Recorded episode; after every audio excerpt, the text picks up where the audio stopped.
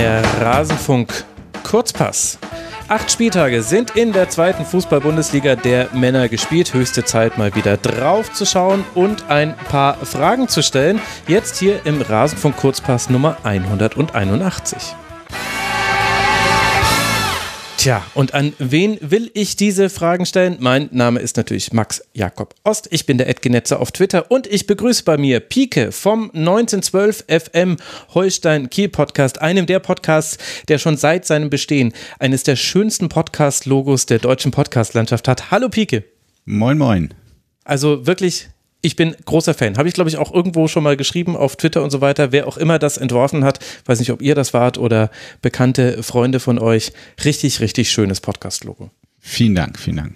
Musst du bitte weitergeben. Und ebenfalls mit dabei eine bekannte Stimme. Da werden jetzt Leute niederknien, dass sie ihn endlich auch wieder im Rasenfunk hören und nicht nur in einem seiner zahlreichen anderen Podcast-Formate bei meinsportpodcast.de. Tobias Rieger, da macht er unter anderem auch Hannover liebt den Podcast. Hallo Tobi.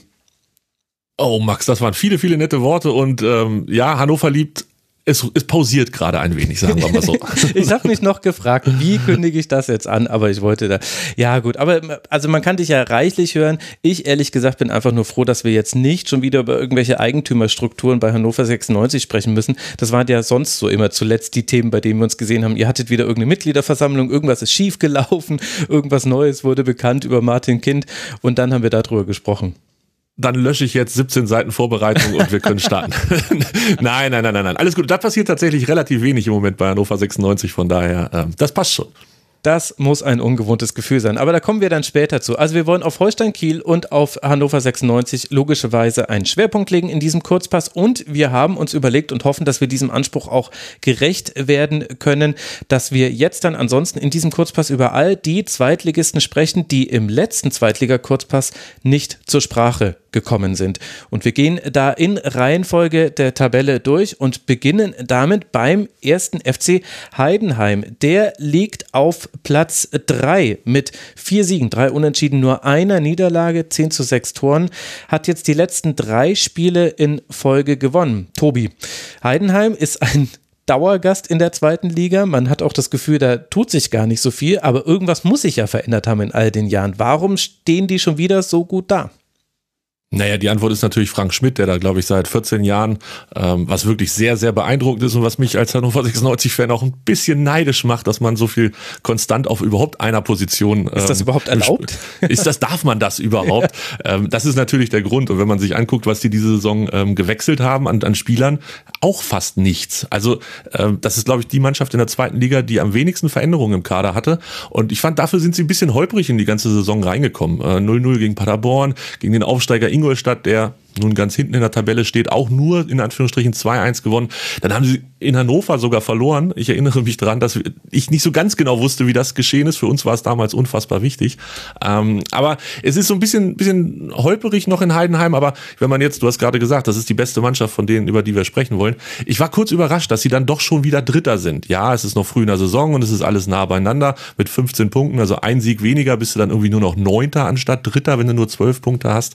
Ähm, aber insgesamt, Heidenheim ist einfach Konstanz. Du hast es gesagt, das, das Team der zweiten Liga. Früher hat man, glaube ich, immer Sandhausen so rangezogen, wenn es um, ich möchte nicht in die zweite Liga, da muss ich nach Sandhausen fahren, äh, wenn es darum ging. Jetzt ist es irgendwie Heidenheim und letzte Saison nur Achter gewesen. Das hat mich bei der Recherche ein bisschen überrascht. Ich hatte sie besser in Erinnerung, ähm, aber jetzt mit Platz drei, ich glaube, sie, sie machen sich da oben diese Saison wieder einigermaßen bequem. Vor allen Dingen bei Heidenheim ist ja der Fall, dass man gar nicht wusste, wie die Saison verläuft ohne einen Marc Schnatterer. Also das konnte man sich ja auch nicht vorstellen, dass, dass das irgendwann mal eintrifft, dass der nicht noch irgendwie mit dem Rollstuhl auf den Platz gekarrt wird.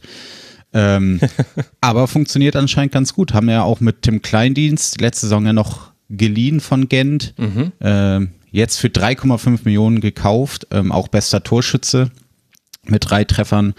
Also äh, haben ihren Kader äh, gut zusammenbehalten, plus noch gut verstärkt und halt gerade defensiv stehen sie gerade sehr gut. Ist ja beste Defensive der Liga. Mhm. Äh, gerade Oliver Hüsing macht da einen sehr, sehr guten Job. Mhm. Also Respekt, also gute Arbeit auf jeden Fall. Das läuft wieder alles ganz in geregelten Bahnen beim ersten FC Heidenheim. Kann man sich auch äh, ganz gut angucken. Also es sind nicht die spektakulärsten Spiele, aber ich finde bei Heidenheim, das ist eine der Mannschaften, auch wenn sie mal zurückliegen sollten, kannst du davon ausgehen, die spielen weiter strukturiert nach vorne. Die rennen jetzt nicht kopflos an. Es gibt jetzt nicht irgendwie in den letzten fünf Minuten tausend lange Bälle nach vorne, sondern Heidenheim ist so eine Mannschaft, das läuft auf so einem konstant guten Level durch. Deswegen beim, also an dem den bleibe ich immer wieder hängen, was ein seltsamer Satz ist. Das fällt mir in der Sekunde, in der ich sage, selbst auf. Aber es ist so, Aber ich kann nichts dafür. Es ist mein King. Es ist, es ist auch ein Stück verdient, finde ich. Also, äh, wie gesagt, man kriegt immer so ein bisschen, es ist ein bisschen bieder und ein bisschen langweilig alles, aber ich finde, es ist auch mindestens genauso beeindruckend, was die da seit Jahren leisten. Und ähm, ich finde, deshalb kannst du da auch öfter mal dran hängen bleiben und die Spiele von denen auch zu Ende gucken. Ach, klar. das ist so lieb von dir. Danke. Da fühle ich mich doch jetzt gleich, gleich ein bisschen besser. Das ist der erste FC Heidenheim, über wen wir in der letzten Sendung auch nicht gesprochen haben, war der erste FC Nürnberg. Das müssen wir jetzt natürlich nachholen, denn die sind sind die einzige Mannschaft, die noch ungeschlagen ist in dieser zweiten Fußball-Bundesliga der Männer. Drei Siege, fünf Unentschieden, elf zu sieben Tore. Das heißt, auch defensiv sind wir da in einer ähnlich guten Region unterwegs wie Heidenheim. Es ist eine fast identische Bilanz, 14 Punkte. Es scheint Pike ganz gut zu laufen beim Club. Auf jeden Fall. Also ähm, ich habe immer so, wenn ich deren Spiele gucke, gerade diese Saison, gar nicht so das Gefühl, dass es bei denen so gut läuft. das haben viele Clubfans ehrlich gesagt auch nicht. Also die ich kenne. Aber ähm, die Punkteausbeute stimmt auf jeden Fall. Und ähm, ja, mit Mats Möller-Deli natürlich auch nochmal einen sehr, sehr spielstarken Mittelfeldspieler geholt, der auch, ähm, so wie ich das zumindest mitbekommen habe, eine relativ gute Saison spielt. Ähm, ja, ansonsten so viel habe ich mir von denen noch nicht angeguckt. Jetzt das Spiel gegen den HSV war natürlich ein sehr, sehr gutes Spiel. Mhm. Ähm, hätte, hätte ruhig noch länger gehen können. Ich finde, das war von beiden Seiten schön anzusehen. Mhm. Beziehungsweise sehr ereignisreich. 2 ähm, zu 2 ging es aus für alle diejenigen, die es äh, nicht äh, verfolgt haben. Genau, letzte Saison dann ja noch äh, ein starker Manuel Scheffler, da muss man natürlich auch nochmal gucken, äh, war ja auch lange verletzt, ähm, wie der jetzt nochmal so in die Saison findet. Ich glaube, das ist nochmal ein wichtiger Stürmer im, für, für Nürnberg, aber wenn, wenn die so weitermachen, ähm, werden die, glaube ich, auch da oben erstmal bleiben, so in den Top 5. Ja, ich finde die, die Verpflichtung von Christopher Schindler hat auf jeden Fall geholfen. Den haben sie von Huddersfield geholt. Ähm, der bringt äh, für die Abwehr sehr, sehr viel rein. Wenn wir eben gesagt haben, dass Heidenheim die beste Abwehr der Liga hat, kommt dann danach auch schon Nürnberg mit sieben Gegentoren in acht Spielen. Und ähm, der bringt mit, mit Asker Sörensen, oder vielleicht bringt der Asker Sörensen sehr viel Sicherheit und zusammen bringen sie dann ähm, ein, eines der Top-Innenverteidiger-Duos in der Liga auf den Platz, finde ich. Und das lässt sich relativ gut angucken. Sie sind, was das Umschaltspiel angeht, auch ziemlich stark, finde ich, haben dann natürlich das Problem, was jeder oder fast jeder Verein in dieser zweiten Liga hat. Wenn sie den Ball haben, wird es ein bisschen schwierig. Dann damit produktiv umzugehen, ist nicht so ganz ihr Ding. Aber insgesamt, finde ich, spielt Nürnberg das sehr, sehr souverän und sehr, sehr unauffällig runter. Ich glaube, das war ja auch das, was, was eben gefallen ist. Man, man hat es gar nicht so ganz mitgekriegt, dass die auf einmal da oben stehen. Ähm, vielleicht noch einen Spieler rauspicken, der diese Saison ähm, mir sehr, sehr gut gefällt. Äh, der kam, glaube ich, von Freiburg, Lino Tempelmann, spielt mhm. dort mhm. zentrales Mittelfeld, übrigens 1,74 Meter groß, drei Kopfballtore gemacht, muss man auch erstmal hinkriegen. Ähm, und ist derjenige, der im Moment so ein bisschen der Player to watch ist bei Nürnberg, habe ich das Gefühl. Der, der zieht die Fäden, hat das Ganze im Griff und dann das Ganze zusammen mit Mats Müller-Deli ist einfach im Moment eine ja, ich weiß nicht, ist eine richtig gute Sache, die mir gefällt. Also, wir fahren da jetzt nächste Woche hin, deshalb gefällt mir das grundsätzlich nicht so gut. Aber äh, wenn man das neutral beobachtet, äh, macht Nürnberg das schon nicht verkehrt im Moment. Und ähm, ich glaube, ich glaube, das ist eine Mannschaft, da ist ein bisschen Potenzial drin. Enrico Valentini ist mir auch bei denen aufgefallen. Also klar, hat natürlich auch die Führungsspieler Anspruchsrolle als äh, Kapitän, aber Außenspieler ist ja ein wichtiges Thema im gesamtdeutschen Fußball und da, da kann man ihn jetzt mit seinen 32 Jahren nicht mehr als junges Nachwuchstalent bezeichnen. Aber ich finde, äh, der hat sowohl mit dem Ball als auch äh, gegen den Ball schon viele gute Aktionen in dieser Saison gehabt und was meinem aber jetzt halt aus der größeren Entfernung Blick nach der Club in dieser Saison besser schafft, ist eben stabiler zu sein. Also der äh, FCN war in der letzten Saison noch so, dass die von Spiel zu Spiel umfallen konnten. Es war sehr schwierig, die zu tippen. Es war relativ wild. Mal ein 0 zu 2, dann aber ganz souverän 3 zu 1 gewonnen. Und dieses Jahr, natürlich, wenn du nicht verloren hast, dann musst du irgendwie stabiler spielen, ist das alles in geordneteren Bahnen und dann glänzt da nicht alles. Also ich habe das Spiel gegen Rostock so mit einem Auge verfolgt, das 1 zu 0. Also entweder lag es jetzt nur an dem einen Auge oder da gab es jetzt auch nicht so wahnsinnig viel zu verfolgen. Es ist nicht immer spektakulär, was Nürnberg macht, aber aber man fährt dann doch irgendwie sein, zieht seinen Fußball ganz gut durch und hat damit Erfolg. Und das finde ich halt auch mit Blick auf den Trainer Robert Klaus ganz interessant. Und auf die Strukturen da generell mit Dieter Hecking. Also wenn wir jetzt schon manche Transfers gelobt haben, wenn wir sagen, die Spielweise scheint auch nochmal einen nächsten Entwicklungsschritt genommen zu haben, dann sieht das nach außen, von außen wie etwas aus, das sich so langsam formt. Und so kann man dann auch mal aufsteigen. Und das Ganze noch gepaart mit so einer angenehmen Bescheidenheit. Also du hast gerade Robert Klaus angesprochen. Ähm, ich habe ein bisschen geguckt, was er so die letzten Wochen und, Monate gesagt hat. Nachdem der Saisonstart so gut gelaufen ist, hat er sich trotzdem sehr, sehr zurückhaltend geäußert, hat gesagt, es gibt, also wir sind kein Top-Team der zweiten Liga. Ähm, es gibt zehn Top-Teams in der zweiten Liga, hat er gesagt. Ähm, also man, man versucht das Ganze und Nürnberg hat sicherlich auch den Anspruch, langfristig vielleicht mal wieder in die erste Liga zu gucken. Du hast es gerade angesprochen, äh, Dieter Hecking da in wichtiger Position ist ja nun auch einer, der, der viel schon gesehen hat im Fußball. Äh, es macht insgesamt macht das einen, ja, einen soliden, sympathischen Eindruck, den Nürnberg da im Moment hinterlässt. Meine Güte, ich glaube, so positiv wurde schon seit Jahren nicht mehr über den Club gesprochen im Rasenfunk. Aber freut mich sehr für alle Fans da draußen, die mal zuhören. Das ist nur für euch, liebe Leute. Ihr habt durchgehalten und jetzt läuft es endlich mal besser. Ich äh, gönne es euch einfach, das sage ich jetzt einfach mal so. Ich habe auch viele Clubfans in meiner Umgebung. Kommen ja aus Mittelfranken. Wir müssen aber auch und wollen unbedingt über Dynamo Dresden sprechen. Die sind nämlich nicht so arg viel schlechter als der Club. Also generell, Tobi hat es ja schon angesprochen, alles sehr eng beieinander. Das wird auch in der zweiten Liga noch ganz lange so bleiben. Das ist uns allen klar. Das heißt, wir hängen uns jetzt nicht an den Tabellenständen auf, aber an der Bilanz der Punkte, da kann man sich ja orientieren. Da hat Dynamo Dresden auch 13 Punkte gesammelt, allerdings mit einer, einer ein bisschen anderen Verteilung als der erste FC Heidenheim und der erste FC Nürnberg. Vier Siege, ein Unentschieden, drei Niederlagen. Das heißt, verkürzt kurz gesagt, hopp oder top, in die eine oder die andere Richtung ging es.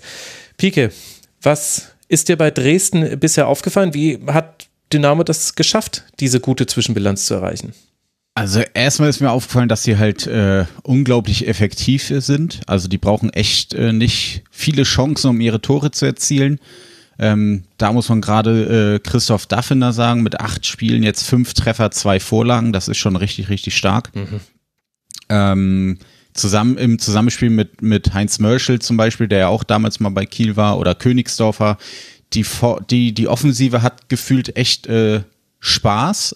Und das ist, glaube ich, äh, gerade der, der Pluspunkt für Dynamo Dresden, dass die halt ähm, ja nicht, also gar keinen Druck haben in, im Endeffekt und ähm, gerade offensiv sehr locker und verspielt, habe ich das Gefühl, noch rangehen.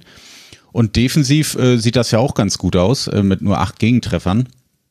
Also, ähm, das ist, glaube ich, so diese Unbekümmertheit von einem, von einem Aufsteiger, der sich dann in so einen positiven Strudel spielt, sag ich mal. Mhm. Ähm, ja, und wenn du dann natürlich auch noch äh, so, eine, so ein Stadion hinter dir hast, äh, da wird's dann auch für keinen kein Gegner leicht auswärts. Also, die machen das schon richtig gut. Ja, und am letzten Wochenende haben sie es richtig gut gemacht gegen Werder Bremen. Ich meine, da war jetzt nicht zwingend mitzurechnen, dass sie 3 zu 0 ähm, gegen Bremen zu Hause gewinnen. War ein bisschen, du hast gerade gesagt, sehr, sehr effektiv. Das genau das waren sie da, hatten nicht jetzt unendlich viele Chancen, aber machen halt alles rein. Bremen bietet auch relativ viel an, ähm, haben da hinten teilweise verteidigt, wo ich dachte, oh, das haben sie sich ganz bestimmt bei Hannover 96 abgeguckt. Richtig, richtig gruselig. Aber ähm, das war, das war beeindruckend. Wo man vielleicht ein bisschen aufpassen muss bei Dresden ist ähm, jetzt die Verletzten. Ja, ist wirklich schon eine Misere. Also was da an Kreuzbandrissen rumläuft. Äh, Tim Knipping hatte sich, glaube ich, nach drei oder vier Spielen schon verletzt. War bis dahin oder eben halt ganz, nicht ganz rumläuft. genau, ja, rum, rum liegt wahrscheinlich im Moment eher. Ähm, war richtig guter Innenverteidiger in den ersten Spielen. Den haben sie jetzt ersetzen müssen. Ähm, ich glaube, der zweite Torwart hat sich verletzt. Okay, Patrick Weihrauch hat sich verletzt. Ähm, jetzt im letzten Spiel Panagiotis, da habe ich immer ein bisschen Schwierigkeiten. Lachodimus, ähm, der Linksaußen hat sich verletzt, auch Kreuzbandriss und äh, Borello mit Mittelfußbruch noch oben drauf. Also da kommt eins zum anderen und wenn das jetzt mit der Effektivität vielleicht ein bisschen nachlässt, könnte mhm. es, gerade die nächsten Spiele, St. Pauli, Nürnberg, Schalke, sehe ich jetzt nicht zwingend neun Punkte auf Dynamo Dresden zukommen. Und wenn es halt dumm läuft, ist es vielleicht auch nur einer. Und dann reden wir schon wieder über ganz, ganz andere Situationen, ähm, wenn der nächste Rasenfunk zur zweiten Liga aufgenommen wird. Was man, glaube ich, nochmal positiv erwähnen kann, ist, ähm, die haben ja jetzt vor Bremen drei Spiele in Folge verloren und ich finde, das ist dann immer nochmal ein Zeichen, dass es trotzdem in der Mannschaft stimmt, wenn man dann doch nochmal wieder den 3-0 gerade gegen Bremen holt. Gut, Bremen äh, ohne Toprak ist defensiv auch kaum vorhanden, aber trotzdem ist das, finde ich, für einen Aufsteiger immer noch mal ein gutes Zeichen, dass wenn man schon mal so ein paar negative Erlebnisse hat, trotzdem äh, ja zusammensteht, sag ich mal, und dann noch mal drei Punkte holen kann. Das ist schon viel wert.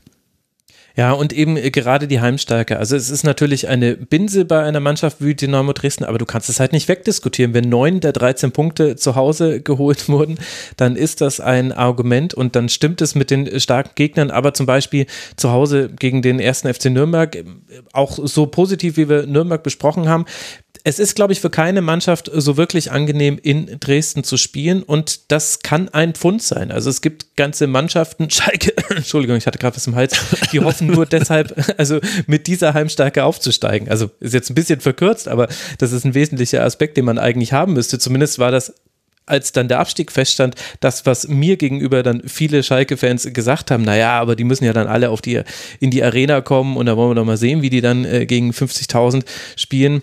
Also, ja, bei den einen klappt schon, bei den anderen noch nicht so. Aber wir wollen ja, ich wollte jetzt eigentlich gar nicht über Schalke sprechen. Das ist ja, das ist ja ein anderes Thema. Wir wollen stattdessen über den Hamburger SV sprechen. Den HSV haben wir das letzte Mal weggelassen.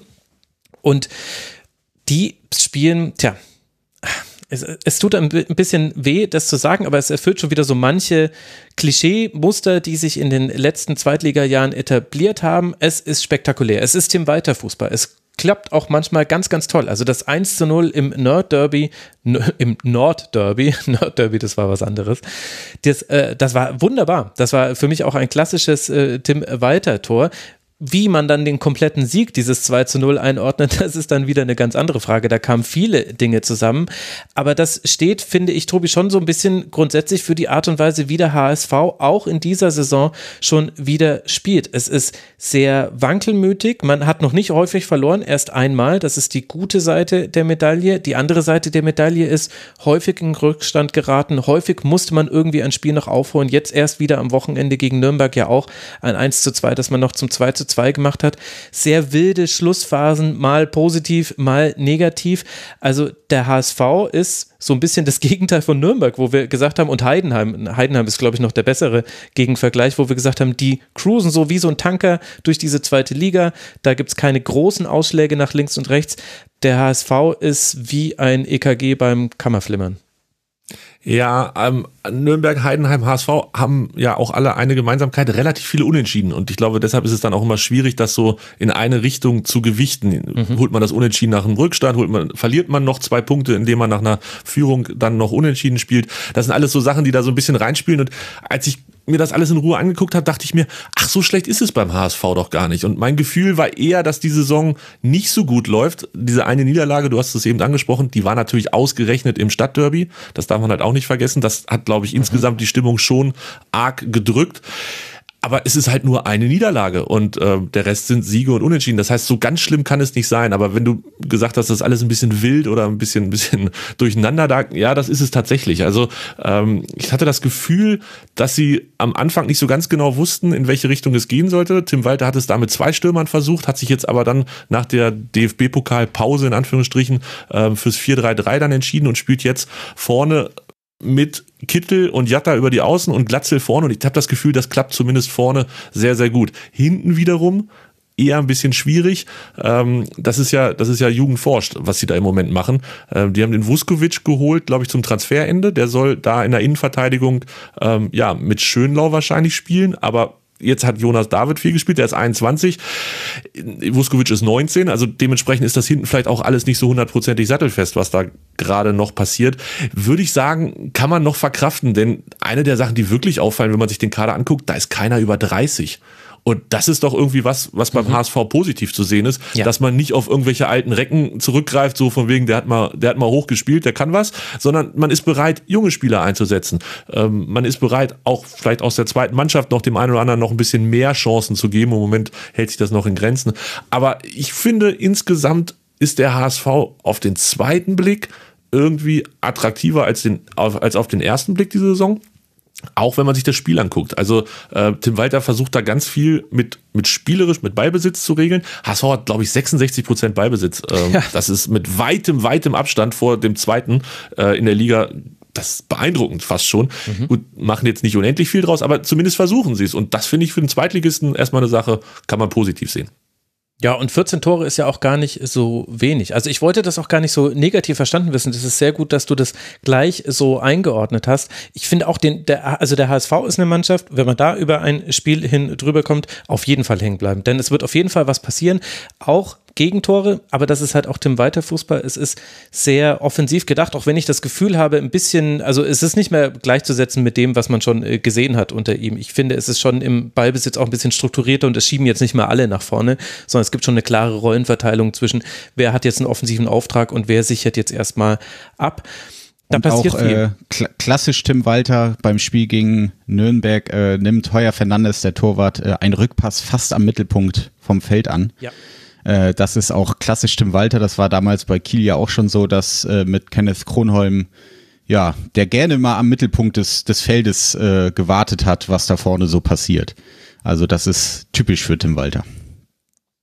Es klappt sehr gut, was die Offensive angeht. Also äh, Glatzel hat schon fünf Tore äh, gemacht, Moritz Heyer hat schon äh, vier Tore erzielt, generell der HSV mit 14 Toren unterwegs. Wen gibt's denn, Pike, vielleicht jenseits von Offensivspielern, wo du sagst, die gehen vielleicht dann ein bisschen unter? Also jemand wie ich, der sieht dann eben vor allem die Tore und der sieht die Highlight-Szenen. Wer zieht mhm. denn so die Fäden im defensiven Bereich beim HSV? Also ähm, auch wenn es mir natürlich wehtut, Jonas Meffert war schon ein sehr, sehr guter Transfer vom HSV. Ich, ich habe dir die Brücke dahin gebaut, weil ich ähm, vermutet habe, das ist die Antwort. genau. Ähm, war ja schon bei uns jetzt letzte Saison einer der besten Sechser der Liga. Und ähm, ja, Tim Walter kennt ihn auch aus Kiel schon und gerade im Zusammenspiel mit David Kinzombie, der auch unter Tim Walter in Kiel seine beste Zeit hatte, ähm, finde ich, funktioniert das im Mittelfeld schon sehr, sehr gut. Ähm, klar, Tim Walter Fußball ist auch so ein bisschen, äh, wir versuchen am Ende ein Tor mehr zu schießen als der Gegner. da wird, da, da fallen nun mal auch viele Gegentore. Aber ähm, das Mittelfeld, finde ich, äh, hat er schon sehr, sehr gut hinbekommen mit Meffert, Kinzombie und auch einer der besten die Saison beim HSV ist natürlich Moritz Heyer, der eine sehr, sehr gute Saison spielt. Also, ähm, ja, wenn, wenn Tim Walter jetzt noch die Defensive richtig stabil kriegt, dann äh, steht dem HSV, glaube ich, nichts mehr im Wege. Aber das schafft Tim Walter fast bei keinem Verein. Und das liegt, glaube ich, auch so ein bisschen an seinem, an seinem Fußball einfach. Ja, was für ein seltsamer Befund eigentlich und trotzdem würde ich sagen, also ich gucke den äh, Hamburger SV sehr gerne aktuell, muss ich sagen. Mir macht das total Spaß. Ich finde das auch, ich bin ja generell jemand, der sagt, ich klatsche erstmal für jede Mannschaft, die sagt, wir wollen den Ball haben, weil mich das nervt, dass ganz viele deutsche Vereine Fußball spielen, wo sie sagen, Ball, oh, was ist das bitte nicht? Wir wollen nur umschalten.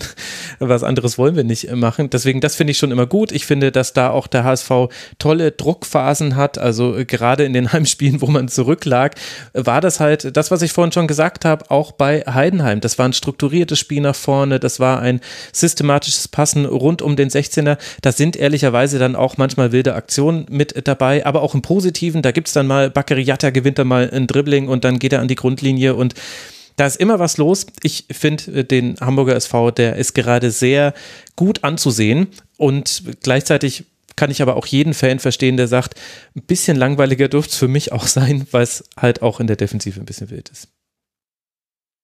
Nun ja, dann schauen wir mal, was wir dann später beim zweiten HSV so sagen werden über die Art und Weise, wie gut oder schlecht man ihn angucken kann. Vorher wollen wir noch über den Karlsruher SC sprechen. Damit sind wir auf Tabellenplatz 9 angelangt. Drei Siege, drei Unentschieden, zwei Niederlagen, 12 zu 9 Tore, 12 Punkte. Also eine relativ stabile äh, Gesamtlage beim KSC, Tobi das sieht mir für mich recht ordentlich aus, nachdem man ja eigentlich fast so ein bisschen erwarten konnte, zu dem, nach, was ich so mitbekommen habe, dass sich der KSC schwer tun würde jetzt in dieser Saison. Hätte ich auch gedacht, aber ich habe so ein bisschen das Gefühl, sie profitieren noch vom relativ geglückten Saisonstart. Ähm, haben in Rostock, das war das erste Spiel für Rostock in der zweiten Liga 3-1 gewonnen, danach gegen Darmstadt. Die Älteren werden sich erinnern, Darmstadt hatte dieses große Problem mit Corona, haben sie auch 3-0 gewonnen. Und diese sechs Punkte schleppen sie auch immer noch so mit. Also in den nächsten äh, eins, zwei, drei, sechs Spielen danach gab es halt auch nur noch einen Sieg. Okay, den gegen Schalke, schwierig einzuordnen, finde ich, aber die anderen Spiele wurden halt nicht gewonnen. Es ist so ein bisschen schwierig mit Karlsruhe, habe ich das Gefühl. Ähm, diese Erwartung, die du hattest, dass es nicht so eine Bombensaison wird, hatte ich auch. Aber wenn man sagt, sie haben mit zwei Spiele verloren gegen Nürnberg und St. Pauli, das passiert auch anderen in dieser Saison. Wir haben gesprochen, wie stark Nürnberg ist. St. Pauli ist auch gut. Also ich tue mich so ein bisschen schwer, mit Karlsruhe diese Saison die richtig einzuschätzen. Äh, einzuschätzen. Sie haben halt mit Philipp Hofmann jemanden, der die Tore macht, wenn es nötig ist. Vier Stück bisher diese Saison. Ähm, ansonsten, ah, ich weiß nicht, kann ich so wirklich viel zu ähm, Karlsruhe sagen, außer dass sie genau das irgendwie liefern, ja, was sie so müssen. Also ne, mein Punkt gegen Bremen und dann die Siege zum Auftakt und so. Es plätschert so ein bisschen daher.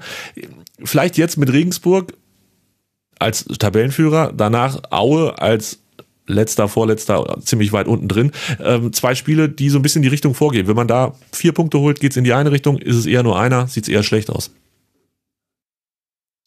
Ja, Pike, was kannst du ergänzen zum KSC? Hört sich für mich so ein bisschen an, als wäre der KSC der Zweitliga-Durchschnitt. Besiegst du sie, bist du besser als Platz 9, verlierst du gegen sie, bist du schlechter als Platz 9. Ja, aber im, im Endeffekt trifft das, finde ich, auch ganz gut zu. Aktuell ist irgendwie Karlsruhe der perfekte Durchschnitt und ja, ähm, Hofmann ist natürlich die Lebensversicherung von Karlsruhe. Also, dass sie den nicht verloren haben, äh, ist sehr, sehr viel wert. Ich glaube, ohne ihn sehen sie sehr, sehr viel schlechter, äh, standen sie sehr, sehr viel schlechter da. Und auch äh, Choi aus dem Mittelfeld, der eine sehr, sehr gute Saison bisher spielt. Mhm. Und ja, de defensiv weiß man auch, was, Karl, was man da erwartet bei Karlsruhe. Die haben halt, ja, hohe Recken da stehen und äh, mit hohen Bällen kann Karlsruhe richtig gut arbeiten, offensiv wie defensiv. Ähm, das ist so ein bisschen ihr, ihr Prunkstück, so hohe Bälle. Ähm, und ansonsten ist alles okay. Also, äh, ja, wie schon gesagt wurde, mal gewinnt man, mal verliert man, aber irgendwie plätschert das so vor sich hin. Ja, defensiv tatsächlich äh, der KSC die viertwenigsten Schüsse in Richtung des eigenen Tores äh, zugelassen. Klar, acht Spiele erst, muss man noch ein bisschen warten. Jetzt mit Jan Regensburg, da kommt dann eine Aufgabe. Aber das sieht schon alles sehr, sehr stabil aus. Wobei der Hinweis natürlich richtig war mit dem guten Saisonstart, der sich da noch so ein bisschen durch die Saison durchträgt. Das ist dann vielleicht bei der nächsten Mannschaft, über die wir sprechen wollen, nämlich Fortuna Düsseldorf, ein bisschen umgedreht. Da war der Saisonstart eher ein bisschen schleppend und jetzt hat man aus den letzten drei Partien hat man sieben Punkte geholt und äh, wenn man, wenn ich euch jetzt sage, insgesamt sind es elf Punkte, dann wissen wir, naja, da kommt jetzt viel aus den letzten Wochen. Da war es auch schon ein bisschen unruhiger, Tobi, hatte ich das Gefühl, eben aufgrund des Saisonstarts. Wie würdest du jetzt die Lage da einschätzen? Absolut, das ist das Problem. Es war unruhig und diese sieben Punkte waren sowas von zwingend nötig. Und wenn man sich anguckt, gegen wen Düsseldorf diese Saison gewonnen hat, Ingolstadt, Aue, Sandhausen. Das sind die letzten drei. Das heißt, das, was zu gewinnen war, also was man wirklich gewinnen muss, um nicht in ganz, ganz große Probleme zu kommen, haben sie auch gewonnen. Also von daher, das ist erstmal soweit okay. Sie sind zu Hause schwach. Sie haben zu Hause ähm, zwei Unentschieden, eine Niederlage. Die holen die Punkte auswärts, was wahrscheinlich einfach daran liegt, dass sie ähm, ja, gegen die eben genannten Mannschaften auswärts gespielt haben. Also ähm, verkorkster Saisonstart auf jeden Fall bei Düsseldorf. Ich finde es es ist noch so ein bisschen, bisschen schwer einzuschätzen, was sie da im Moment machen. Also ähm, Ruven Henning, ich meine, der ist 34, der, der hat jetzt sechs Tore geschossen, ist immer noch der Leistungsträger da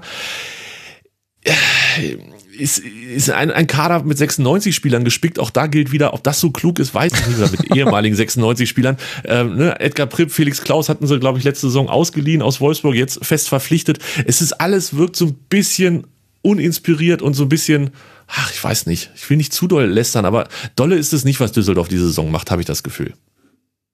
Ja, ich fand eigentlich die ersten zwei Spieltage, da sah das gar nicht so schlecht aus mit dem 2-0-Sieg gegen Sandhausen und dann ja wirklich dem mit der Finish-Niederlage gegen Bremen, das war ja äh, mhm. in der 94. gleich Düsseldorf aus und in der 96. Äh, macht dann noch Bremen den Elfmeter rein. Aber da dachte man trotzdem, fand ich, ja, das ist gar nicht so verkehrt. Mal gucken, was mit Düsseldorf so geht. Dann kam ja die Niederlage gegen Nürnberg. Gegen uns haben sie auch erst kurz vor Schluss den Ausgleich gemacht. Also, ähm, ja, war dann doch alles nicht so schön, der Start. Ähm, und Düsseldorf, ja, da ist dann halt äh, sehr, sehr schnell Unruhe drin, wenn es nicht läuft. Ich weiß auch nicht so genau, wie sie da rauskommen wollen, gerade offensiv natürlich auch mit vielen Verletzten. Emanuel Ioa verletzt, äh, Pledel und Kovnacki. Ähm, es, es wird nicht leicht. Und dann äh, natürlich mit einem mit Transfer von Botzenik, von, von Feyenoord quasi geliehen, wo man auch eigentlich dachte, das ist ein richtig guter, der, der sollte da funktionieren, aber ja, ohne Rufen Hennings ist trotzdem irgendwie offensiv nichts los.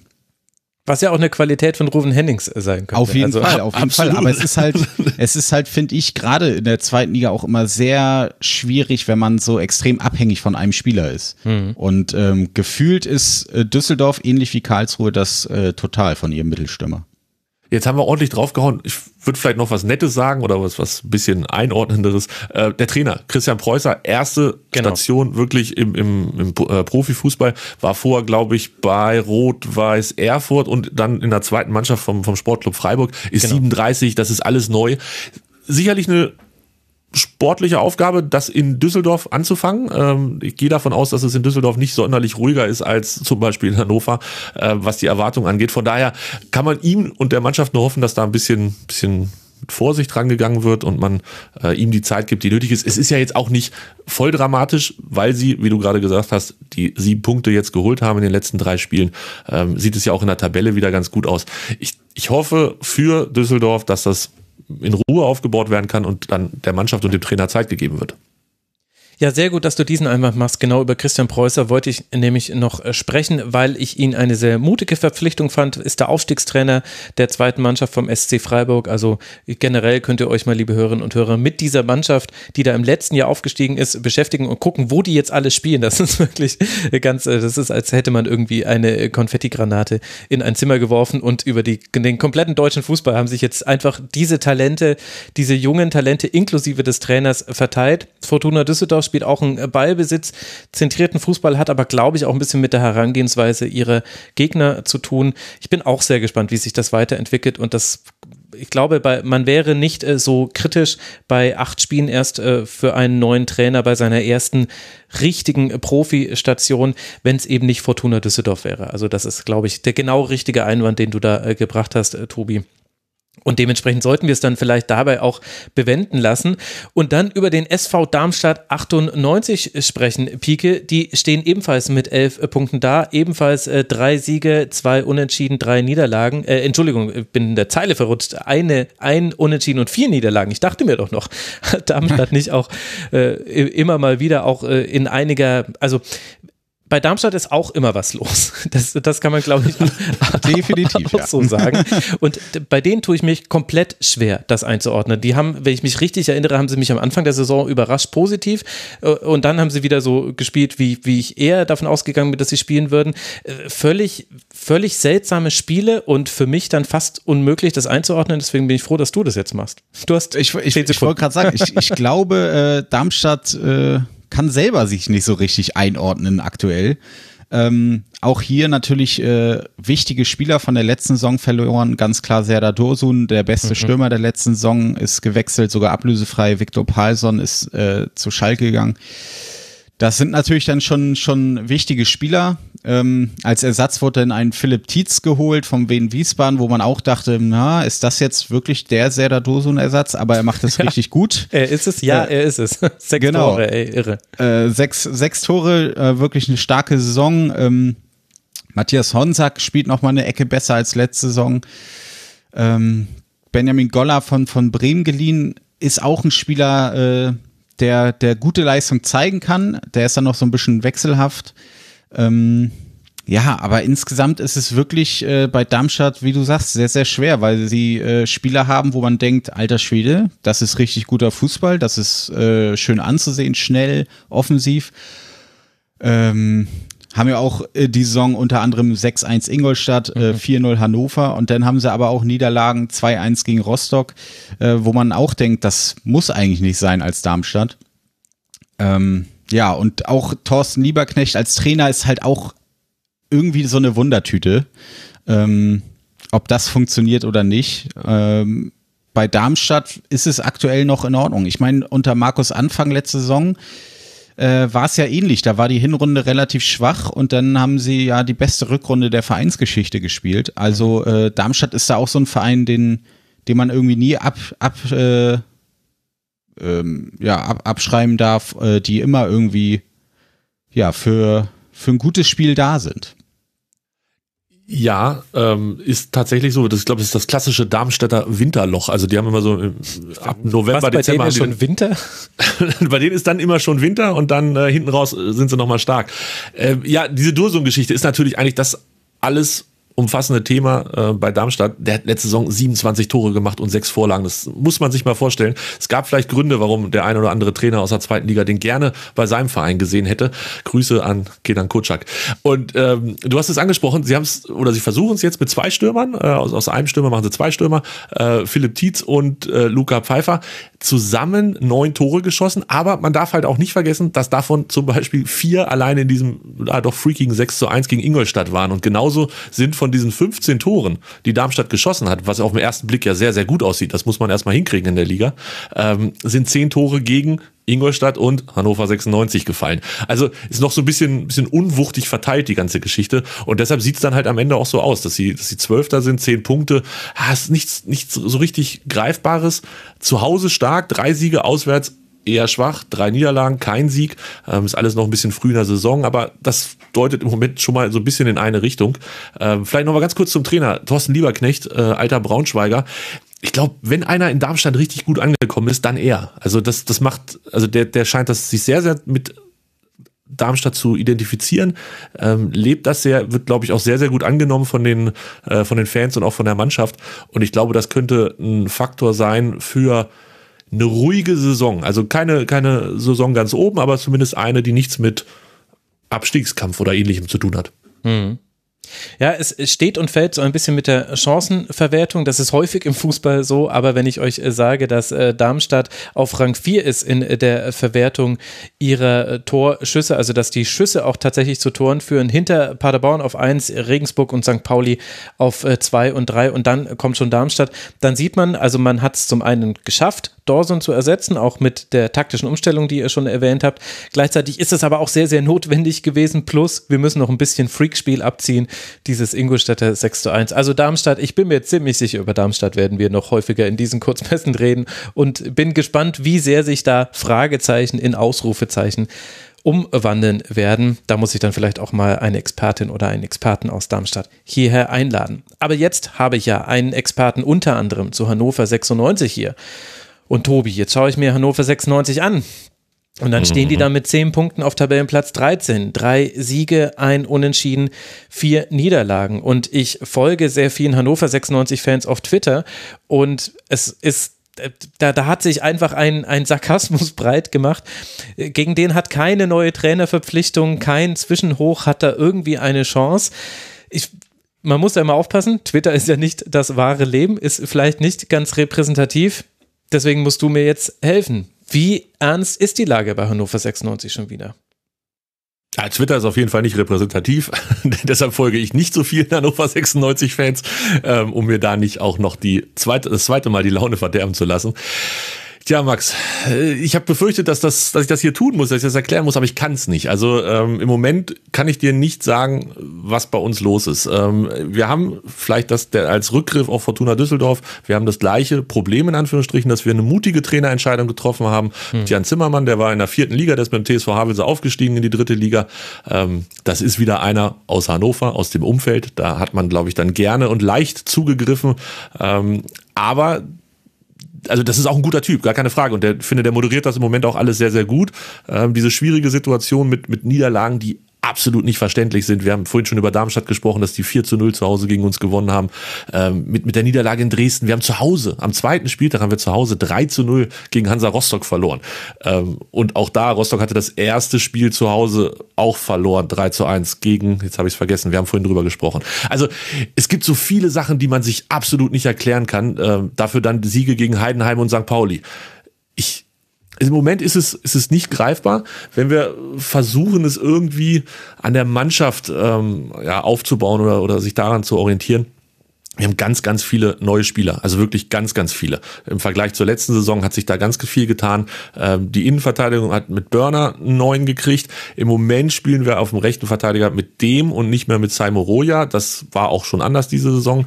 Ähm, Ondur und Ernst und Kerk als, als Mittelfeld ist komplett neu. Mhm. Bayer, den wir ausgeliehen haben von, ähm, von der TSG Hoffenheim, der mir richtig gut gefällt, richtig guter Boker ähm, auf der rechten Bahn. Links meiner, das ist nochmal einer, an den wir uns erinnern. Und vorne relativ verloren und verlassen, würde ich sagen, Lukas Hinterseher, dem es nicht viel besser geht als Marvin Duksch letzte Saison. Da kommt wenig hin in die Zentrale. Also die Probleme sind oft die gleichen. Die, das Personal ist sehr weit ausgetauscht, habe ich das Gefühl. Mhm. Ähm, es, es funktioniert aber noch nicht so hundertprozentig. Also ich finde, wir spielen besser als letzte Saison, aber nicht so, dass wir da auch viel mitnehmen. Wir können da gerne vielleicht das Spiel gegen Sandhausen vom letzten Wochenende nehmen, wo wir wirklich eine gute erste Halbzeit gespielt haben. Die Sonne hat geschienen, wir haben da gesessen, wir waren grundzufrieden. Es hat Spaß gemacht, der Spielaufbau hat funktioniert, wir haben den Ball nach vorne gekriegt, wir haben zweite Bälle gewonnen, wir haben umgeschaltet. Es hat einfach alles funktioniert gehst 0-0 in die Halbzeit, verlierst das Spiel 2 zu 1, weil der Torwart zwei Fehler macht. Sowas, oder das ist jetzt ein bisschen einfach formuliert für die, die es gesehen haben. Beim ersten Tor war es der Torwart mit einem Verteidiger, beim zweiten war es dann nur noch der Torwart. Das sind dann so Sachen, da versaust du dir dann halt auch deinen guten Lauf. Wie gesagt, gegen St. Pauli gewonnen, in Kiel gewonnen, 3 zu 0. Das war schon wieder alles gut und zum Anfassen und dann nimmt man es dir doch wieder weg, weil du zu Hause 2 zu 1 gegen Sandhausen verlierst. Es ist so frustrierend und es ist, ach, es, ja, es ist schwer im Moment mit Hannover 96, Max. Okay, also wenigstens die Konstante ist geblieben. So richtig leicht war es ja schon ganz lange nicht mehr mit 96. Du hast schon angesprochen, das Problem in der Offensive, was jetzt auch kein neues Thema ist, was jetzt quasi auch mit neuem Trainer immer noch äh, da ist. Wie groß ist denn dieses Problem, wenn man mal hinter die reinen Ergebnisse blickt, also eben die Spiele auch sieht? Denn wenn ich mir zum Beispiel anschaue, genau die Tabelle der Chancenverwertung, wo Darmstadt 98 auf Rang 4 liegt, da liegt Hannover 96 auf Rang 17. Man hat nur 4,4 Prozent seiner 158 158 äh, Torschüsse umgewandelt in Tore. Erst sieben Tore erzielt und diese 158 äh, Torschüsse, das ist ein sehr guter Wert. Also damit liegt man auf Rang 9 in äh, der zweiten Liga. Da könnte man jetzt auch sagen, Pech kommt mit rein oder ist die Qualität der Abschlüsse nicht gut genug? Liegt es am Spielsystem? Wo würdest du da ansetzen? Na, ich mach's mir leicht und schieb's auf Pech. Also äh, ja, wir haben viele Chancen und ja, es sieht besser aus als letzte Saison und wir spielen auch einen besseren Fußball, habe ich das Gefühl.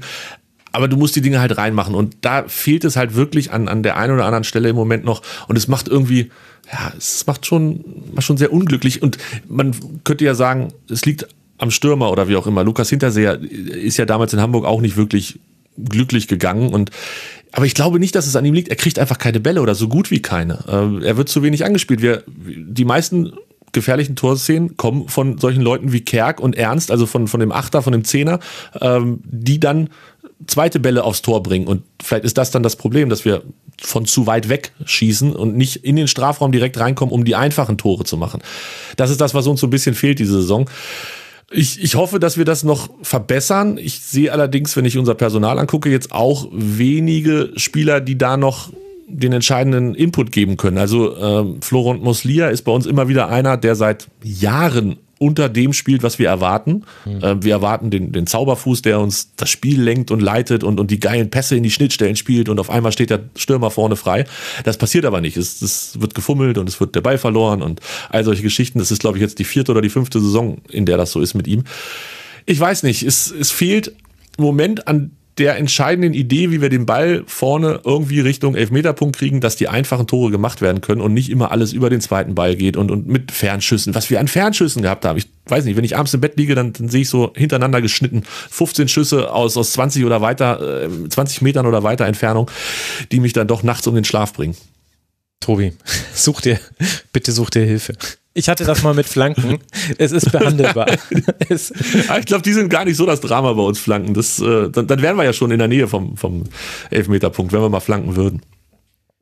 Und wie ist jetzt dann gerade die Gemengelage, was die Stimmung angeht in Hannover 96? Also wir wissen natürlich, Martin Kind steht dahinter. Wir wissen auch, dass es äh, in der Fanszene auch durchaus verschiedene Lager schon immer gab. Ich hatte das Gefühl von außen betrachtet, dass die Trainerentscheidung positiv aufgenommen wurde, weil es mal etwas anderes war, weil man ins Risiko gegangen ist und man kann sich ja auch nicht ganz von dem Fakt lösen, wenn man einen neuen Trainer bekommt, von dem man de facto kaum etwas äh, gesehen hat bis äh, gar nichts, dann kann man sich alles vorstellen. Das ist was anderes, äh, als wenn du André Schubert als Trainer bekommst. Da hast du eben sofort, weiß jetzt gerade gar nicht, wie ich auf dieses Beispiel komme, dann hast du halt sofort andere Stationen vor Augen. Wie ist denn gerade die Lage in Hannover vom Umfeld her? Also das ist auf jeden Fall positiv gewesen, dass es eben nicht André Schubert oder einer aus dieser Zweitliga-Trainer-Tauschgang geworden ist, sondern mal jemand Neues. Das wurde auf jeden Fall positiv aufgenommen. Ähm, da hat, glaube ich, wirklich keiner was Schlechtes zugesagt. Die Fanszene, die aktive Fanszene ist im Moment sehr ruhig, weil sie nicht im Stadion ist. Mhm. Ähm, das ist ja bei vielen Vereinen noch so. Wir haben, glaube ich, am, am 1.10. ist jetzt wieder ein Treffen, wo überlegt wird, wie unter den neuen Corona-Gegebenheiten gegebenenfalls zurückgekehrt wird ins Stadion oder halt auch nicht. Das wird man sehen, was da rauskommt. Dementsprechend ist dieser, ähm, es wird im Stadion, Martin Kind muss wegruf, gerufen, Teil fällt aus im Moment. Ähm, das beruhigt das Ganze einigermaßen, weil das ja wirklich schon sehr, sehr unangenehm war, wenn dann die eigenen Fans Martin Kind weggerufen haben, die andere Hälfte der eigenen Fans dann gepfiffen haben und die Mannschaft auf dem Platz gestanden hat und gesagt hat, ey, warum wird denn jetzt gepfiffen? Also das hat lange Zeit für viel Unruhe gesorgt, ist im Moment aber kein Thema, weil es zu diesen Rufen so gut wie gar nicht kommt. Stimmung, ich habe das Gefühl, es ist tatsächlich im Moment noch so, dass man noch so ein bisschen den Kredit gibt, gerade weil es ein neuer Trainer ist, weil viele neue Spieler da sind, weil noch nicht alle Spieler ähm, tatsächlich spielen. Also wir haben natürlich dann auch wieder ganz Weltklasse hingekriegt, äh, Tom Tribul zu verpflichten, der sich dann mit Corona direkt infiziert hat, bevor es richtig losgehen konnte. Also da ist noch so einer in der Pipeline, wo wir hoffen, dass der vielleicht noch die Mannschaft ein bisschen nach vorne bringen könnte im defensiven Mittelfeld. Bringt nicht viel nach vorne, aber zumindest ähm, für hinten ein bisschen Ordnung. Und dann müssen wir mal gucken, wie lange das ruhig bleibt. Also ähm, ich habe gerade gesagt, Ron-Robert Zieler hat gegen Sandhausen zwei dicke Böcke oder einen dicken Bock und einen so mittelschweren Bock gemacht, war aber dann tatsächlich derjenige, der nach dem Spiel von den Fans persönlich erwähnt wurde und, und angefeuert wurde oder, oder wie auch immer. Man hat ihm gezeigt, dass, dass die Sympathien noch da sind. Also es ist nicht alles schlimm, zumindest nicht, wenn man im Stadion ist und sich das dort anguckt. Ich hoffe, dass es noch ein bisschen so bleibt, aber wenn wir vielleicht auf die nächsten drei Gegner gucken können, also nicht, dass ich das gerne mache, aber nach Nürnberg, mhm. zu Hause gegen Schalke, nach Regensburg. Also auch da gilt, in drei Spieltagen wissen wir sehr, sehr viel mehr. Ähm, das kann halt ziemlich bitter werden oder vielleicht doch nicht so schlimm, keine Ahnung. Ach, ja, es ist immer ein, ein, ein, unzufriedenstellender Befund, wenn man so sagt, war schwierig, wohin sich das entwickelt, aber so ist es halt Absolut. bei vielen äh, Mannschaften, äh, vor allem nach acht Spieltagen. Wie bewertest du denn die bisherige Arbeit der sportlichen Führung? Also wir haben ja Markus Mann als äh, Sportdirektor unter anderem, wir haben Jan Zimmermann als neuen Trainer. Michael Tahner turnt noch als Leiter der Nachwuchsakademie rum, weiß jetzt nicht, welchen Einfluss er hat bei Hannover 96. Aber wie bewertest du die Rolle der genannten? Erstmal spannend, dass die Reihenfolge war, erst der Trainer, dann der Manager. Ja, ähm, auch das ist ja nicht, ja, das ist nicht so ganz gewöhnlich. Äh, ja, ich war, man, angeblich hatte man mit Markus Mann schon, Markus Mann schon lange gesprochen und äh, er hat da wohl schon, bevor er offiziell verpflichtet wurde, vielleicht das ein oder andere Wörtchen mitgeredet, das weiß ich nicht. Aber grundsätzlich ja nicht die einfachste Konstellation, wenn es so geht. Aber die beiden machen was für Hannover durchaus untypisch ist, ähm, einen sehr harmonischen und, und sehr geschlossenen Eindruck. Und das freut mich persönlich dann ja immer, wenn es nicht so leicht ist, die beiden auseinanderzubringen, wie es zum Beispiel bei Kotschak und Zuba in der letzten Saison war, wo halt offen klar war, dass die beiden sich ja am besten gar nicht miteinander reden und wenn es sein muss, redet man ein bisschen übereinander. Mehr dann aber auch nicht. Ähm, Markus Mann ich finde das ganz gut, was er gemacht hat bisher. Also äh, hat da Spieler verpflichtet, wir haben sie eben schon angesprochen, die eigentlich einzeln betrachtet Momenten ziemlich guten Eindruck hinterlassen. Also ähm, Julian Börner in der Innenverteidigung von Sheffield Wednesday, das ist halt so ein so, ich finde, so einen brauchst du in der zweiten Liga, wenn du nicht auf Jugend setzt, brauchst du halt so einen, so einen 30-jährigen Erfahrenen, der das da hinten einfach locker wegspielt. Und das tut er. Das macht er gut. Sebastian Kerk noch ein bisschen schwierig, der kam ja von Osnabrück. Ähm, weiß ich noch nicht genau, ob ich mit dem so ganz glücklich bin. Ähm, Im Gegensatz zu Sebastian Ernst, der von Fürth kam, der nicht mit Fürth aufgestiegen ist, der freiwillig nach Hannover gegangen ist. Auch eine Geschichte, weiß ich nicht, ob er da in 15 Jahren noch so entspannt drüber gucken kann, dass er gesagt hat, ach, das Jahr Bundesliga schenke ich mir, ich gehe lieber nach Hannover. Ähm, macht aber gut hier, gefällt mir. Ähm, Gael Ondua, Inf äh, nicht Innenverteidiger, defensives Mittelfeld, unser eigentlich im Moment einziger Sechser, auch wenn es immer ein bisschen anders aussieht äh, auf den Aufstellungen. Ist auch so einer, der ein bisschen, bisschen Ruhe reinbringt, aber oft auch ein bisschen lässig aussieht. Also weiß ich noch nicht ganz genau, ob wir den, ob wir den da so alleine rumtouren lassen können. War auch übrigens derjenige, der beim 1 zu 0 von Sandhausen dann das Abseits aufgehoben hat und nicht hinten rausgelaufen ist. Also da sind ein paar Verpflichtungen mit dabei. Wie gesagt, Tom Tribul müssen wir mal gucken, was aus ihm wird. Yannick Dehm spielt im Moment rechter Verteidiger, den haben wir von Holstein Kiel geholt. Ich glaube, der wollte da auch nicht mehr bleiben, wenn mich nicht alles täuscht.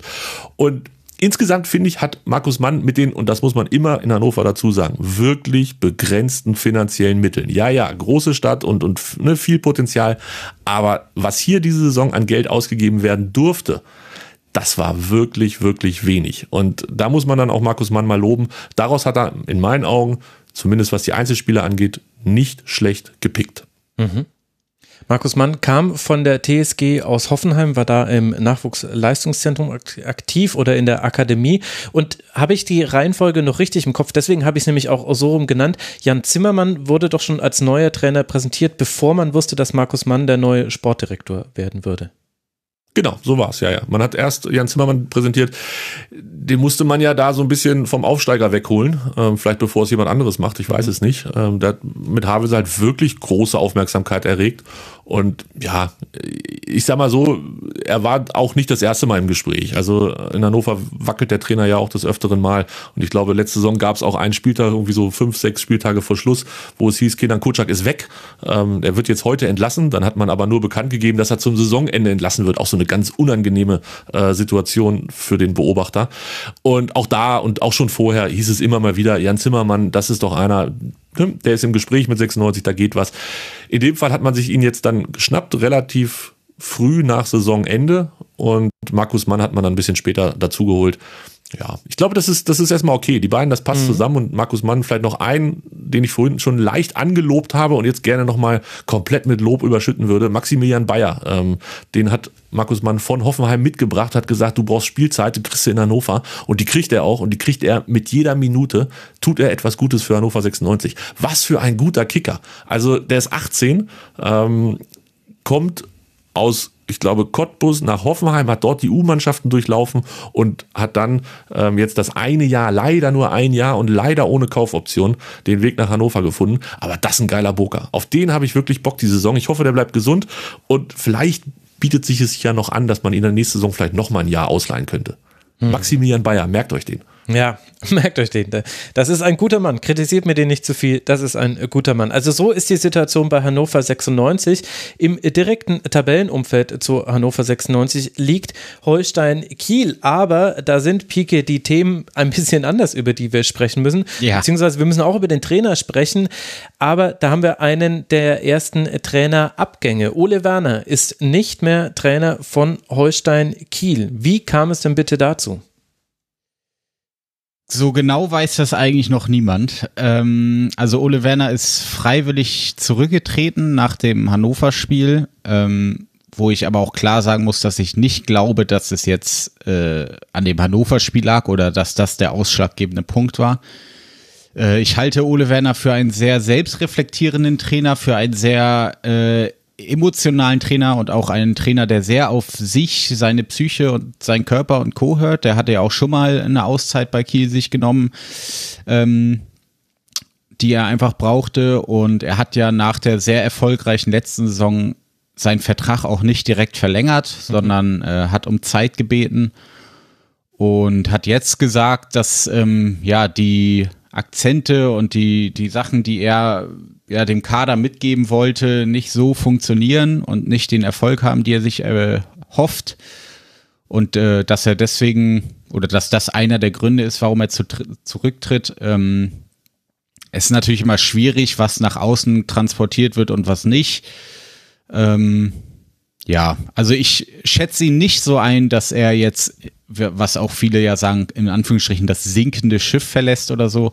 Ähm, da so einer ist Ole Werner auf gar keinen Fall. Ähm, ja, ich bin mal gespannt, was, ob da noch was rauskommt, äh, was der genaue Grund ist. Ich glaube, man wird es erst wissen, wenn auch Ole Werner selber darüber spricht.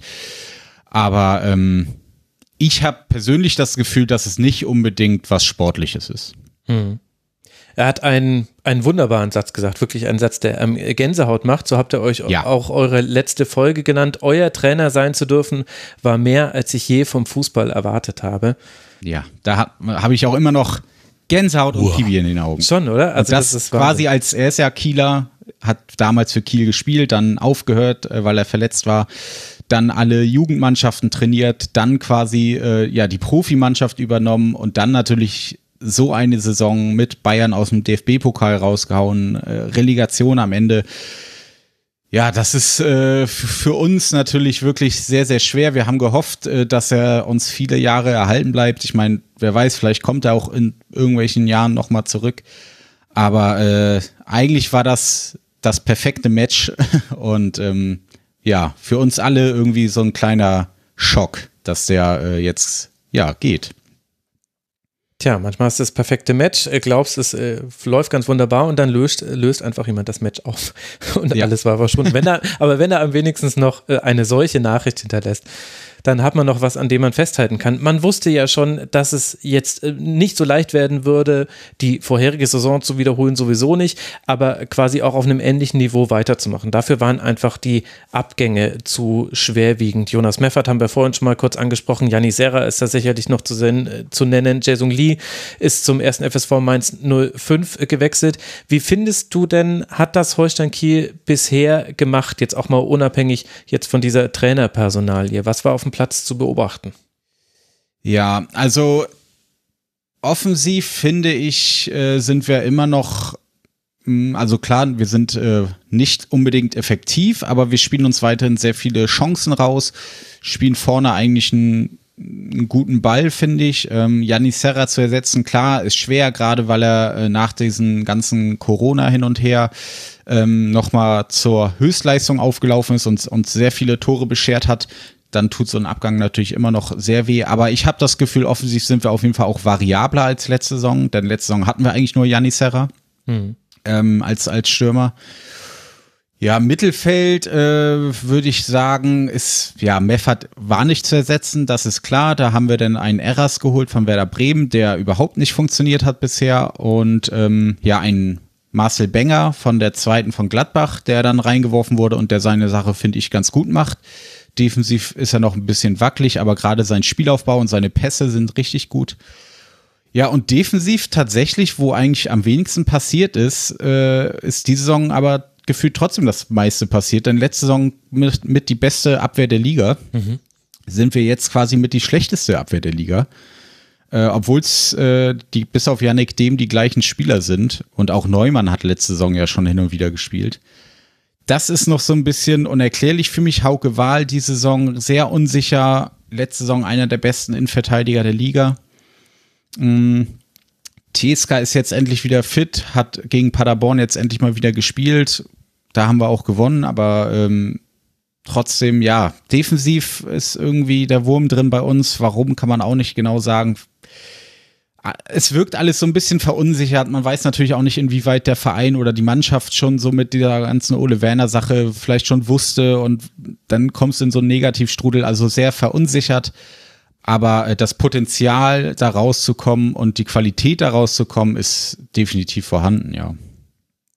Wer wird denn der Nachfolger von, von Ole Werner? Gibt's da schon äh, Entscheidungen? Also ich hatte jetzt ein bisschen gelesen, Kofeld, Gorczynski, Tune, ist jetzt nicht so mega kreativ, alles, was irgendwie mal im Norden trainiert hat, dann auch ja. gleich noch ein bisschen weiter Wer nach Norden mal zu schieben. Fischsemmel gebissen, ah, so, so ungefähr sah das aus. Also Dirk Bremser, wenn mich nicht alles täuscht, der macht ja das ja gerade, der darf aber auch genau. nicht so lange, ne, weil er keine, keine Lizenz dafür hat. Äh, dafür ist irgendwie genau. so eine genau. Übergangsphase, 15 Werktage. Wie, wie geht's zu Ende? Hast du schon, hast du schon Einblick? Ja, also die Namen, die dann natürlich äh, durch den Raum fliegen, sind natürlich immer groß und, und viel, wie du sagst, Kohlfeld, wobei ich mir das nicht vorstellen kann. Tune kann ich mir schon eher vorstellen, finde ich von seiner Art, dass er auch passt. Ähm, ja, Kauschitski wäre die klassische Uwe Stöver-Lösung.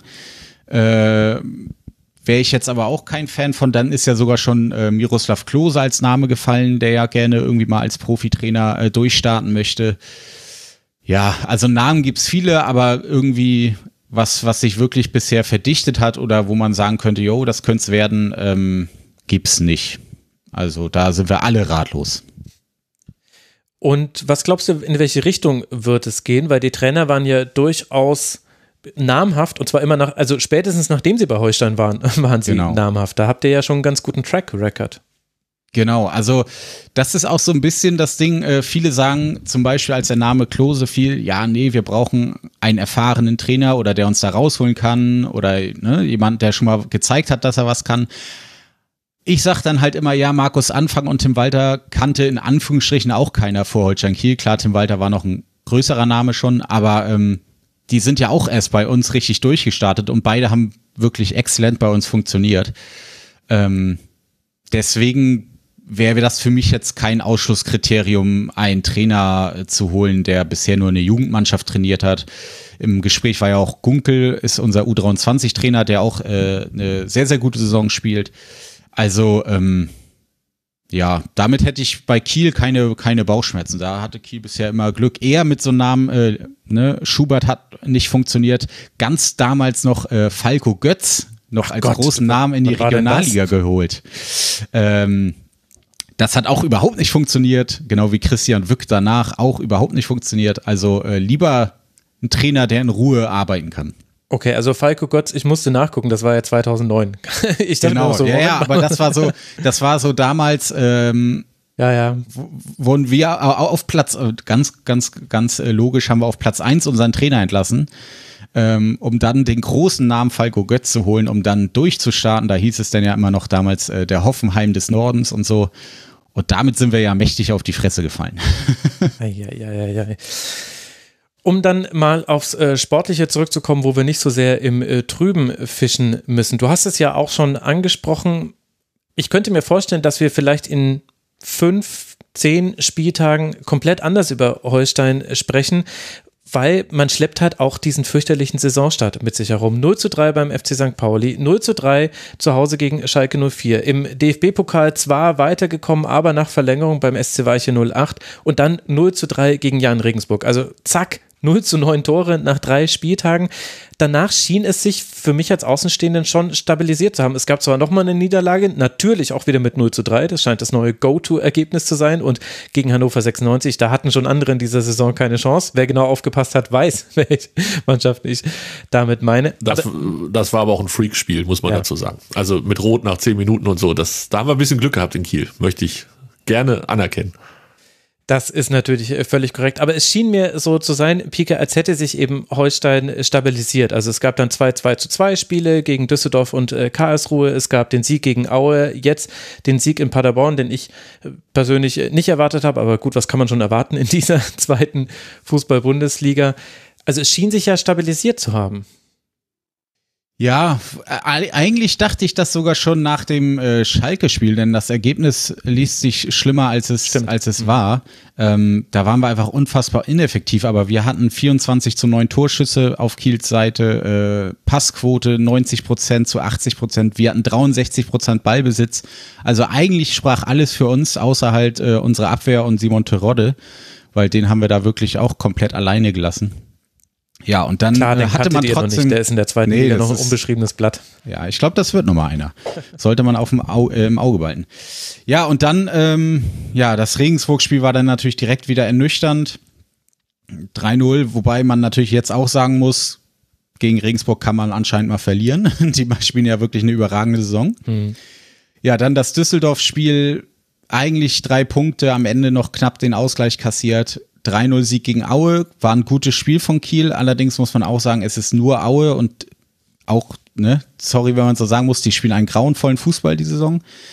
Ähm, Karlsruhe auch, hätte man gewinnen können. Wieder durch, äh, ja, doofe Fehler dann noch das 2-2 kassiert. Das 3-0 gegen Hannover, ähm, ein Spiel, finde ich, was man ein bisschen ausgrenzen muss von allem, weil einerseits klar die frühe rote Karte, dann selbst wenn man dann noch was versuchen würde, dann geht so ein äh, abgefälschter Schuss noch rein, äh, ein paar Minuten später. Also äh, da läuft wirklich alles gegen ein. Und dann äh, ist es natürlich super schwer, gerade wenn du unten drin stehst. Und ja, jetzt endlich mal wieder ein Sieg gegen Paderborn, die zwar auch einer weniger waren, die mhm. wir dann aber auch eingeladen haben äh, zum Gegentor durch einen katastrophalen Fehlpass von äh, Finn Bartels. Zum Glück noch gedreht. Ich glaube, hätten wir das verloren, hätte der Baum auf jeden Fall gebrannt hier in Kiel. Aber ähm, so war das jetzt, glaube ich, für die Mannschaft, fürs Umfeld und auch für die Fans ein ganz, ganz wichtiger Sieg, um alles so ein bisschen runterzufahren.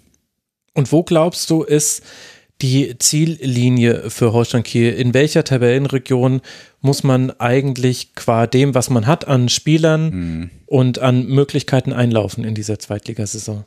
Ja, also ich bin da ja immer noch relativ demütig und sag, äh, nach so einem Saisonstart plus dieser ganzen Ole Werner Sache, äh, mit dem Klassenerhalt bin ich zufrieden. Das ist so mein, mein großer Wunsch.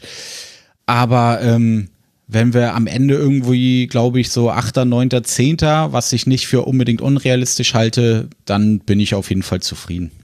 Mhm.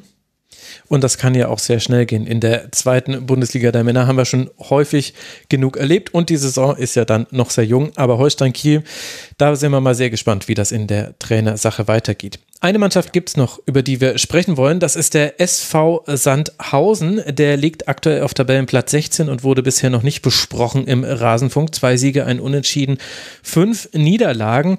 Da schien es Tobi ganz, ganz schlimm loszugehen und wurde jetzt dann ein bisschen besser, wenn man äh, sich äh, das anguckt. Also unter anderem äh, der letzte Sieg war da jetzt natürlich wichtig gegen, ich weiß gerade gar nicht, gegen wen hat, hat Sandhausen nochmal gespielt? Ah, Hannover 96 ist mir völlig unbekannt, die Mannschaft, keine Ahnung. Ja, also wir haben es ja vorhin schon angesprochen, da haben auch individuelle Fehler eine Rolle gespielt, aber jetzt hattest du eben so einen so genauen Blick auf den SVS. Wie schätzt du die denn bisher ein? Na, doll fand ich sie nicht, muss ich ehrlich gestehen. Also in der ersten Halbzeit kam gar nichts von Sandhausen, hatte ich das Gefühl. Ähm, die hat auch kein Interesse daran, irgendwie was zum Spiel beizutragen. Ja, und 33 Prozent also, Ballbesitz, ja. Ja, also es war wirklich, äh, macht ihr mal und ihr werdet schon irgendwann was Dummes machen. Mit der Einstellung sind sie da rangegangen, hat natürlich auch funktioniert, ärgerlicherweise. Ähm, zweite Halbzeit hat Hannover dann auch nicht mehr so viel gemacht und dann kam aber auch nichts von Sandhausen, hatte ich das Gefühl. Also spielerisch war das wirklich das war wenig. Also, ich weiß nicht, vorne liefen, glaube ich, äh, Keita Ruel rum und Charlie Benchop, was dann schon mit zwei Stürmern fast schon beeindruckend war. Ähm, aber die haben halt auch nichts zum Spiel beigetragen oder sich Chancen ausgearbeitet. Also, ähm, man wusste schon, warum die da stehen, wo sie stehen in der Tabelle. Und der einzige Sieg, den sie vor dem Sieg gegen Hannover 96 hatten, war halt auch gegen Erzgebirge Aue. Also auch das sagt dann natürlich schon irgendwie aus, wie diese Saison im Moment bei ihnen läuft. Und ja, ich, ich weiß nicht, das, das ist nicht beeindruckend. Das nächste Spiel ist gegen Darmstadt, über die haben wir vorhin auch schon gesprochen. Das ist wieder so ein Ding, wo hinterher dann alle sagen, ach ja, Mensch, guck, jetzt haben sie gegen Darmstadt auch gewonnen. Und jetzt haben sie dann schon äh, ihre zehn Punkte zusammen und sind da unten rausgeklettert, weil sie ja auch, dürfen wir nicht vergessen, den Trainer gewechselt haben. Oder beziehungsweise die genau. Trainer, Kleppinger und äh, Kulowitz haben das ja zusammen gemacht. Die haben sie dann rausgeschmissen nach dem siebten Spieltag. Natürlich vor dem Spiel gegen Hannover 96, damit dann der neue altbekannte Trainer Alois Schwarz, ja, gleich mit einem Sieg starten kann. Super Geschichte. Ist ganz, ganz toll mit Sandhausen dieses Jahr. Also Alois Schwarz war schon von 2013 bis 2016 äh, Trainer beim SVS. 108 Spiele stand an, an der Seitenlinie, ist eigentlich derjenige mit den meisten Spielen nach ihm dann äh, Kenan Kutschak und Uwe Koschinat. Das sind, glaube ich, die Namen, die wir alle auch noch so, zumindest so dunkel im Gedächtnis haben bei Sandhausen. Pike, was ist äh, dein Eindruck vom SVS? Scheint ja, also wird eine zähe Saison, ist jetzt aber nicht so die komplett spannende Vorhersage bei Sandhausen. äh, genau. Ähm, ja, ich fand immer noch, dass, dass die Entlassung von Koschinat damals irgendwie ein Fehler war. Das hat halt ja irgendwie gepasst und der hat echt eigentlich immer das Beste aus Sandhausen rausgeholt.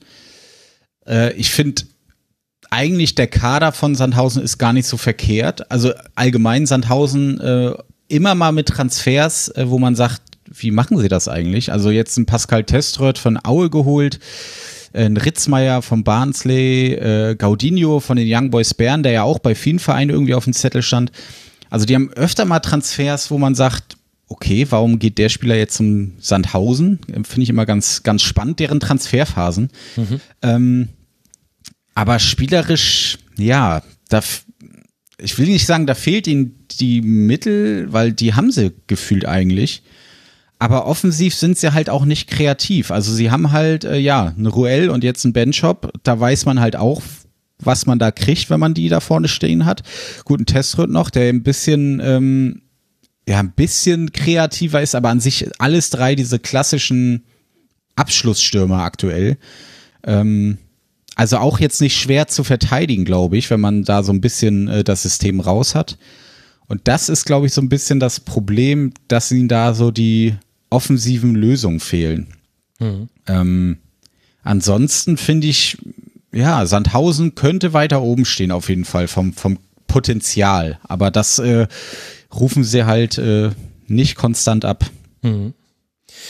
Gut, dann lassen wir es dabei auch bewenden und blicken auf Sandhausen mal irgendwann anders genauer. Es sei noch der Vollständigkeit halber erwähnt, dass wir noch weitere Trainerentlassungen bzw. Trainerwechsel in der zweiten Liga haben. Ingolstadt, da wurde sowohl Trainer Roberto Petzold als auch der technische Direktor Florian Zehe entlassen. Vor dem Schalke-Spiel war das schon bekannt geworden. Und auch Aue hat sich in einer typischen Erzgebirge-Aue-Art von Spieleski getrennt. Ich weiß nicht, habt ihr eine Meinung Meinung zu diesen frühen Trainerwechseln, äh, Tobi? Oder na, früh in Anführungszeichen, aber die Art und Weise, wie das kommuniziert wurde?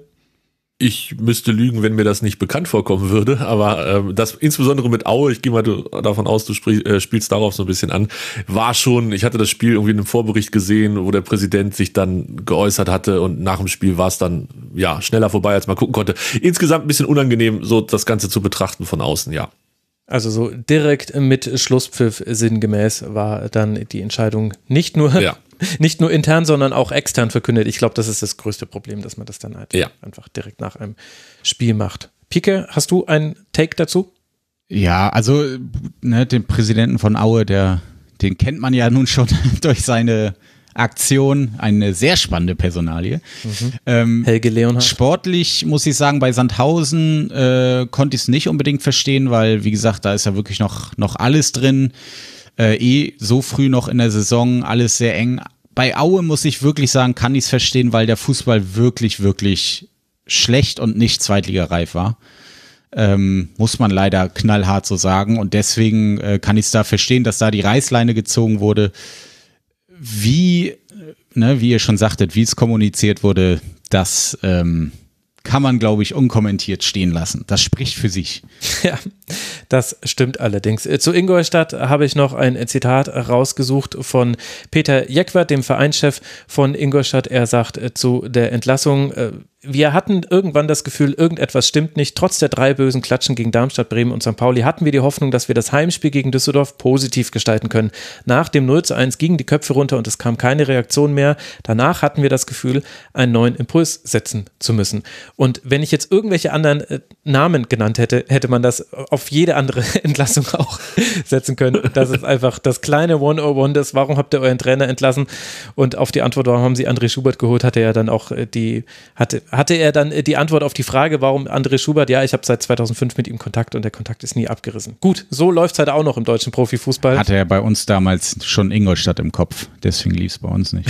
ja, ja, das ist ja, das ging ja schon so vielen Trainern so, dass sie einfach schon Ingolstadt im Kopf und ja. dann, dann, ja, verliert man es. Ihr zwei, ich äh, danke euch ganz herzlich für diesen, diesen Parforce-Ritt durch die zweite Fußball-Bundesliga der Männer. Ich kann nur sehr alle Podcasts empfehlen, die ihr sonst noch so tut und euch auf Twitter zu folgen. Pike von 1912 FM als 1912 FM unterstrich Kiel auch auf Twitter. Danke dir, dass du mal im Rasenfunk mit dabei warst. Hat mich sehr gefreut. Ja, sehr, sehr gern. Hat Spaß gemacht. Das freut mich zu hören. Und Tobias Rieger, der Ed Runner Tobi auf äh, Twitter, hört natürlich die Mein Sport Podcast WG sehr empfehlenswert. Danke dir, Tobi, dass du dir Zeit genommen hast für dieses schnöde Fußballprojekt hier. Das ist ja eigentlich viel zu wenig für dich, für das, was du kannst. Nein, nein, nein, nein. Das war sehr, sehr schön. Vielen Dank für die Einladung, Max. Ja, schön, dass du mit dabei warst. Und danke euch, lieben Hörerinnen und Hörern, für eure Aufmerksamkeit. Der Rasenfunk ist werbe- und sponsorenfrei. Auch dieses Format finanziert sich allein durch euch. Auf rasenfunk.de slash supportersclub erfahrt ihr, wie man uns unterstützen kann. Vielen herzlichen Dank an alle, die das tun. Und dann hören wir uns wieder in einem der nächsten Rasenfunk-Formate. Das nächste datumstechnisch ist eine Schlusskonferenz zum nächsten Erstligaspieltag. Bis dahin macht's gut, bleibt gesund, passt auf euch auf. Ciao.